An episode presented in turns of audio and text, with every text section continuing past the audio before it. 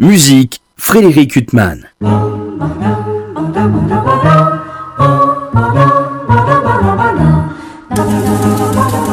Bonjour. On ne compte plus les artistes israéliens qui parcourent le monde et enrichissent les scènes internationales de leur art de l'interprétation de la musique classique. J'ai déjà eu le plaisir d'évoquer bien des figures, notamment les merveilleux pianistes Ido Barchaï, Eina Vierden, Ishaï Shaer, qu'on a récemment écouté à Paris. On peut également parler de Matan Porat, Inon Barnatan et bien d'autres. Mais si je parle souvent d'instrumentistes, et n'oublions pas nos chouchous du Quatuor de Jérusalem qui viendront à deux reprises l'an prochain à Paris, notamment au Théâtre des Champs-Élysées pour un programme composé notamment de mélodies yiddish, j'évoque plus rarement des chefs d'orchestre. Or, depuis quelque temps déjà, est apparue la figure d'un surdoué, nommé à 28 ans chef principal de l'Orchestre Philharmonique de Rotterdam. Il avait été élu à ce titre avec 98% des voix.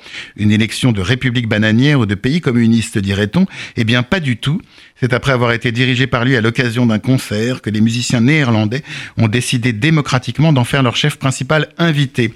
Il s'agit de Lahav Shani, au départ un merveilleux pianiste devenu également un splendide chef d'orchestre. Sa relation avec l'Orchestre Philharmonique d'Israël avait débuté en 2007 quand il a interprété le premier concerto de Tchaïkovski sous la direction de Zubin Mehta il a poursuivi dès lors un parcours de pianiste et de chef.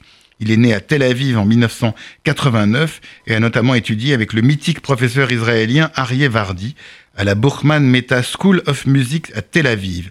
Il a complété ses études de direction avec Christian Ewald et le piano avec Fabio Bidini, le tout à l'Académie de musique Hans Eisler à Berlin. En 2013, Lahav Shani a gagné le premier prix au concours international de direction Gustav Mahler à Bamberg. Il dirige dans le monde entier et nous aurons la chance de le voir diriger à plusieurs reprises l'orchestre Paris l'année prochaine, ainsi que son orchestre, son orchestre de Rotterdam, dans des programmes courants de Schubert à Stravinsky en passant par Berg, Tchaïkovski, Chimanovski et Rachmaninoff. Bref, de quoi se faire une belle idée de son immense talent.